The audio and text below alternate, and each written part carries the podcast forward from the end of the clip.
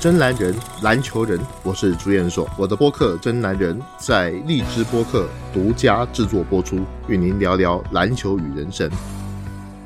各位听众朋友们，大家好，欢迎来到《真男人》节目。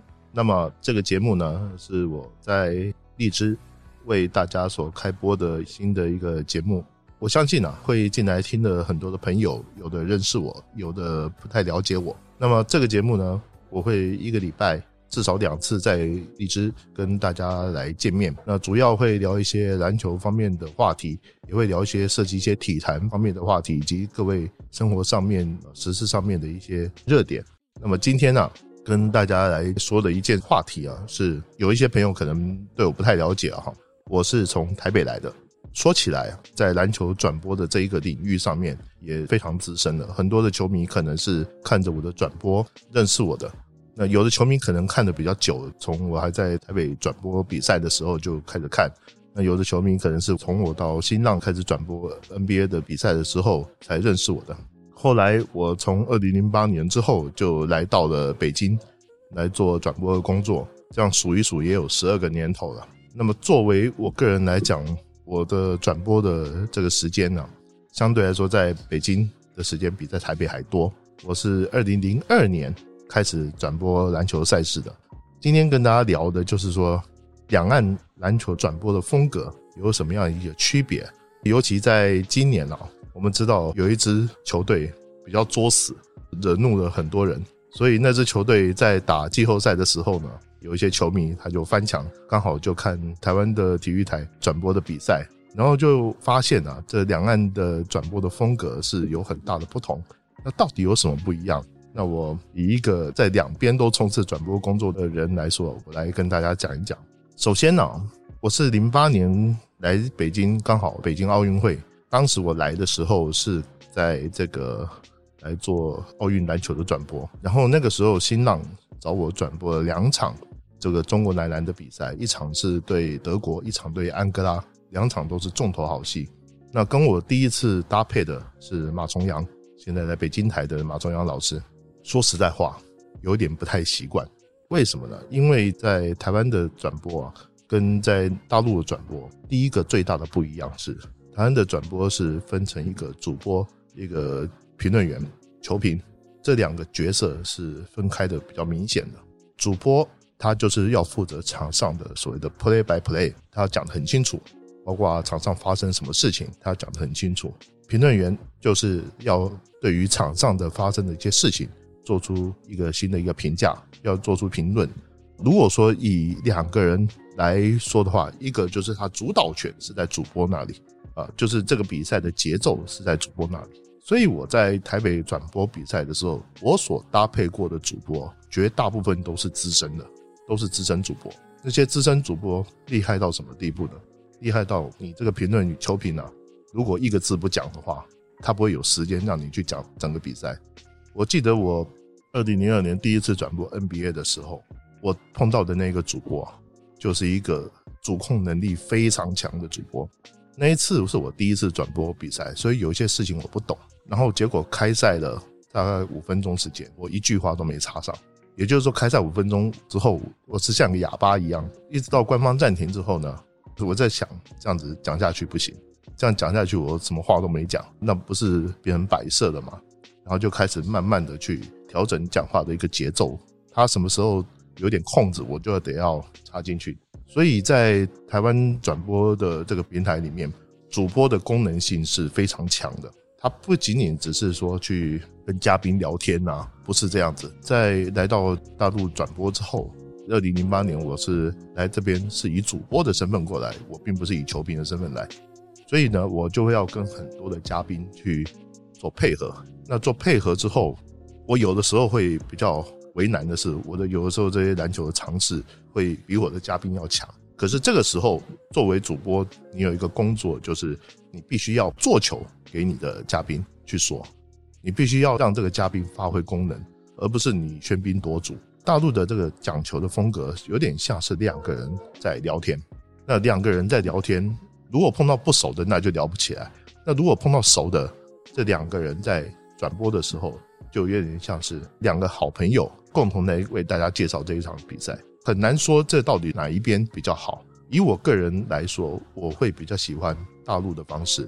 但是呢，有一个情况下是例外的，就是如果碰到重大比赛的时候，你必须要很严谨的去对待的时候，我就比较倾向于分工要比较细密的这种这种风格。呃，那这是第一个区别。有的时候我在看一些比较年轻的主播的时候，跟我搭配的很多的主播，不管在台北还是在这里，有的时候会刻意安排这个主播的第一场比赛跟我搭配，我也不会去问为什么。但是呢，菜鸟主播跟我搭配的时候，我会尽量去了解他，比如说比赛前的时候，会去跟他聊天，了解一下他的背景，他的说话的音量以及他说话的速度。我会去了解一下他，再慢慢的让他去发挥他可以发挥的部分。可是我有一种主播是我比较不喜欢的，就是呃，你只顾着自己讲啊，那然后呢，你也不管嘉宾在说些什么啊，这种有的时候这主播会会有一点。这边我可以跟大家说一个趣事哈，因为台湾的说球啊，也不是说它比较开放一点，有的时候也不是那么开放。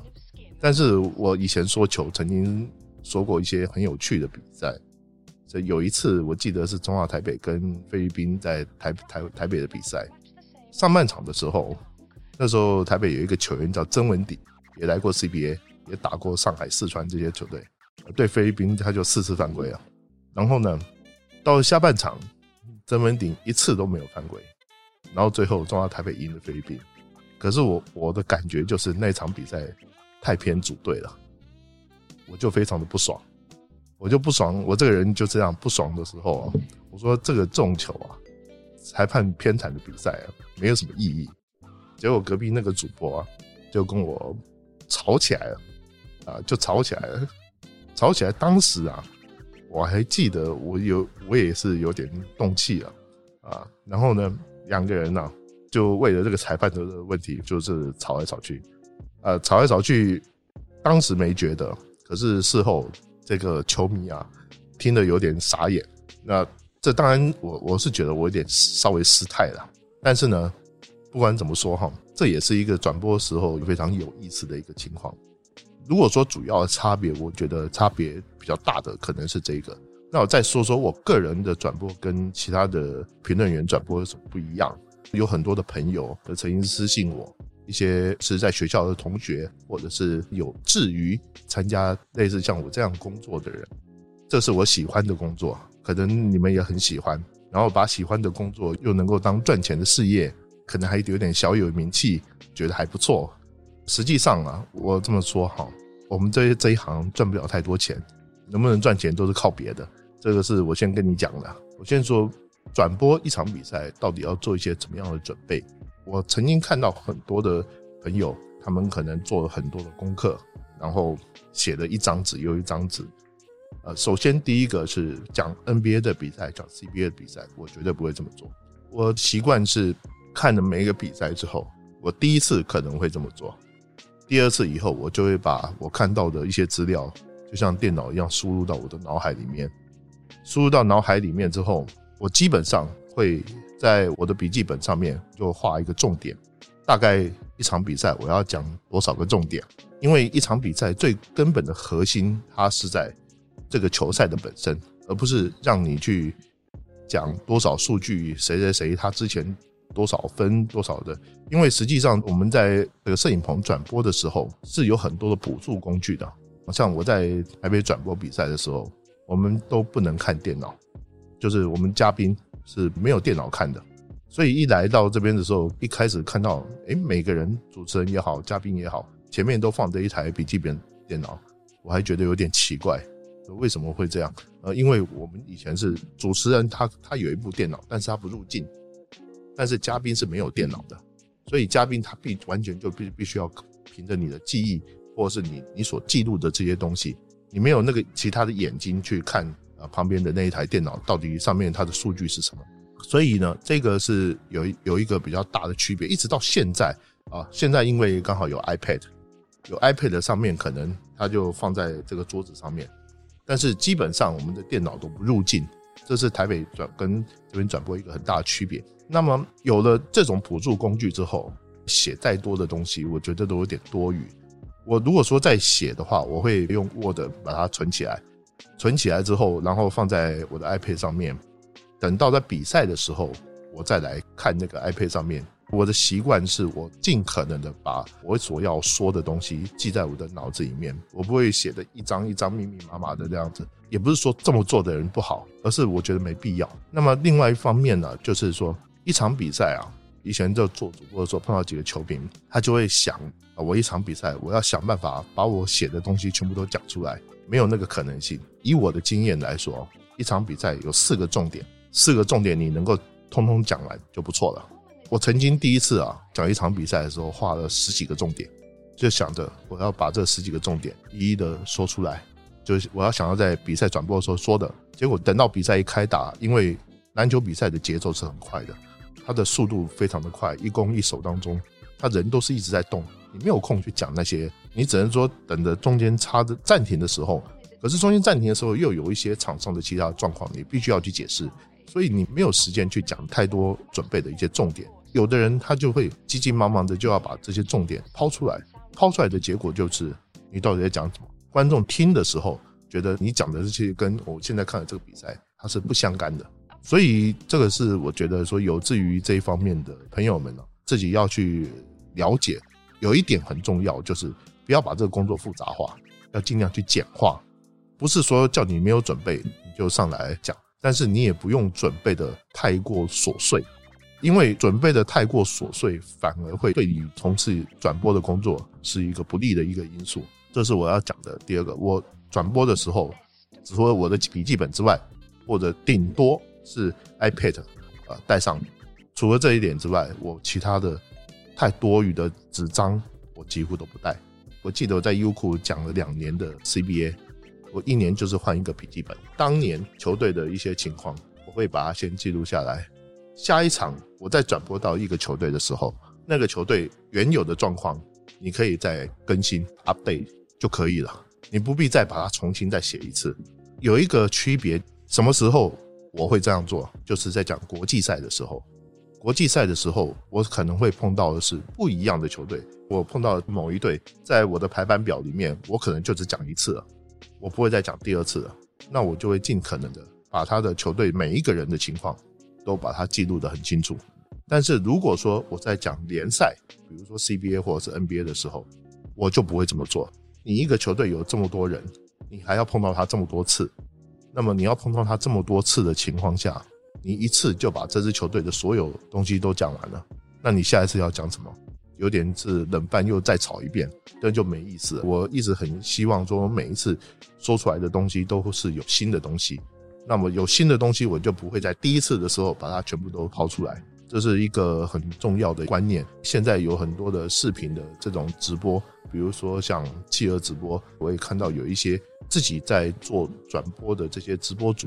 有一点呢，我必须要要跟大家说的就是啊，转播这种东西啊。现在，尤其是有的时候，我们可以直接的看到跟网友之间的一个互动。那么，有些直播主他不是很专业的情况下，他又希望说用这种方式能够真正的去做出色的一个篮球直播。那我的建议啊，有几个。第一个就是宁可严谨一点，也不要花里胡哨，一定要建立在严谨的基础上面，要不然你会出事。像之前的柯凡的那个事情，就是喜欢开开玩笑。然后呢，一到了真的主播台的时候，你就不能开玩笑了。你可能讲的每一个字都是有上百万人看的。那么，即便是有一点出错，变成了所谓的播出事故，那你可能后面的机会就会少掉一大半。这是第一个我要跟大家说的。我一直以来啊，很多朋友都说，朱老师看你的转播跟你在微博上面的风格有很大的不一样。我说有哪里不一样？说你在转播的时候太过震惊了，然后呢，在微博上面又比较好玩。我说啊，文字上面这个东西啊，可以修改，可以插科打诨，没有那么正式。但是在转播的时候，不管你是不是正式的播出，都一定要保持严谨。你从严谨方面先入手，然后呢，自己再去做后面的一种发挥，会比较好。这是我给年轻朋友们要从事这一行的第一个最大的建议。第二个建议就是，不要把自己当做是某一个球队的，就是你只讲这个球队，你就被贴标签了。比如像有的人就是喜欢讲湖人队，有的人就是喜欢讲辽宁队啊，有的人就是这些球迷多的这些球队。那一旦呢，你被贴了标签之后，就有可能就会变成说，在看这些球队的时候，会稍微比较不客观一点。那么其实你讲这支球队也没有关系，但是就是不要变成你只是这一支球队的专属主播。如果你要变成一个比较上的台面的这种主播的话，我这个是我觉得是挺重要的一件事情。这人呐，就是很怕被贴上标签啊，贴上标签之后你要拿掉就不太好拿了。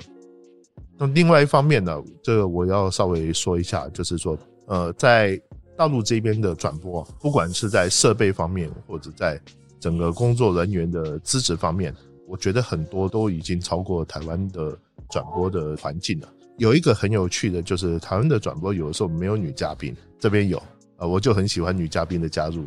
有些朋友们啊，在看的时候会觉得这女嘉宾就像花瓶一样啊，有啥意思？但是我觉得转播本来就是要带入一些多一点的色彩。其实也没有什么太大的坏处，包括像我们看在转播的时候有一些串场啊，不管是我之前曾经转播过的呃新浪啊、呃优酷啊，甚至在早之前已经不见的乐乐视啊，还有腾讯啊，甚至现在的咪咕，其实你都可以看得到他们在有一些转播方面会有比较多的用心。我在谈一点的哈，就是前一阵子我的两个朋友好像吵架了，一个叫马健，一个叫杨毅。马老师是一个比较有意思的人，我已经有点忘了他们到底吵什么了。但是呢，大概就是说啊，像我们没打过球的人上这个转播这些东西啊，是有一点搞不清楚状况的。那我先跟各位讲，我个人的转播的原则，第一个是我不太讲战术，因为我不懂，我也不想不懂装懂，这个是很重要的一环。但是呢，你不懂这战术，不代表说我也不懂篮球的这些东西。比如说，我也协助过一些教练去从事一些个人基础动作的一些训练，所以动作我是可以讲的。战术我没有去帮他们练球，所以我实在是不太知道说你们会打哪些战术。我有一次看我一个同行叫严行书，严行书他是球员出身，他也是教练，他还是演员。严行书有一次在转播的时候，他就讲到有一个很有意思，他讲的很专业嘛。这个战术是这个球队特有的，在他们这个球员的配置的情况下，只有他们会打。那么，我觉得就开始是思考：如果我是他的话，我能够讲得出这个是什么东西吗？我讲不出来，因为严青书跟他们交手过，跟他们打过，他知道这个是什么战术。像现在很多转播人叫钻石牛角，不知道什么一大堆。可是有的时候我也会奇怪，知道是一回事，但是执行呢，那可能又是另外一回事。啊，所以我基本上我放弃在比赛当中去讲解所谓的战术。第二方面，我要强调一点，就是篮球它的范围其实是很大的。我记得我的前辈在这一行里面能当我前辈的其实不多了。我的前辈徐继成老师，他有一句名言，应该是他讲的哈。他说：“这个篮球场上，球员看到的是一个面相，教练看到的是一个面相。”媒体看到的是一个面相，观众看到的又是一个面相，所以呢，一个球赛里面，他所展现出来的这些东西，球迷、我们、球员、教练，甚至在讲上面的总经理，可能看到的又是一个不同的风景。同一个 play 或者是同一个事件，同一个球员所表现出来的东西，它是很多面的。每一个人在看到这件事情，一颗球的时候，你从正面看，它是亮的。反面看它是暗的，侧面看它是应有阴晴圆缺的。所以说篮球这个东西呢，实际上它是有多面性的。杨毅、苏群还有我，我们这一代的人从事评论工作的，我们是从媒体出身。我们媒体出身所看到的这些比赛、这些球赛，包括像管维佳啊、苏海啊等等等等，我们都是从媒体出来的人，甚至是从平面媒体出来的人。包括经历过一些采访，像马健老师、像张庆鹏他们这种球员出身的，看到的面相会不一样。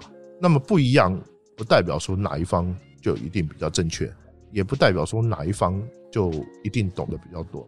那另外一方面呢，就是说，是不是以后这些篮球评论员都应该找篮球界出身的？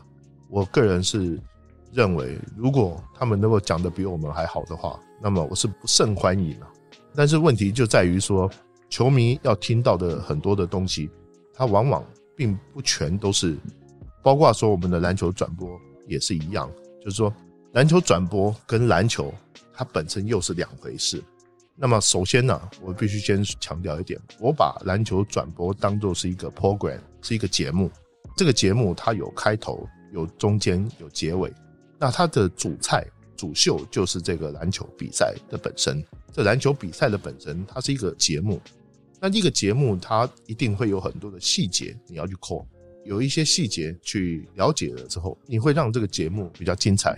任何一个让这个节目会看起来更舒服、更精彩的，那么它就是一个好的。那如果说你讲的太过专了，这专业没有问题，但是呢，你让听众这一顿饭到底在吃些什么？我这个节目到底在看些什么？看不太懂，因为大部分的球迷他都不是专业球迷，大部分的球迷他是会在意场上的激情、场边的一些故事，可能这一方面他们会更为强调一点。如果说我们很多的篮球出身运动员、教练退役之后来做篮球解说，我当然非常的赞成。如果他们说的比我们好，我们当然可以让位，这个是很自然、很正常的事情。问题就是现在我们可以把故事说的比较好的时候，可能球迷也很喜欢我们这种风格，所以我认为马健跟杨毅根本就没什么好好争的，也没有无所谓去去争这些争争这些问题。两个都是我的朋友，我也我实在是不晓得该站哪一边。最好的方式就是别站，这只是我的看法。今天呢，跟大家介绍两岸篮球转播的一些小差别。我想大家也看美国那边的一些转播啊，美国那边直接的他们的现场转播，呃，相信也也会有一些更不同的一些地方。那么今天就跟大家来讲到这里，欢迎大家啊，多交比较。世界上很多事情没有所谓的好坏。然后呢，能够有自己的一些想法。那我们今天的节目就到这里，我们下次再见。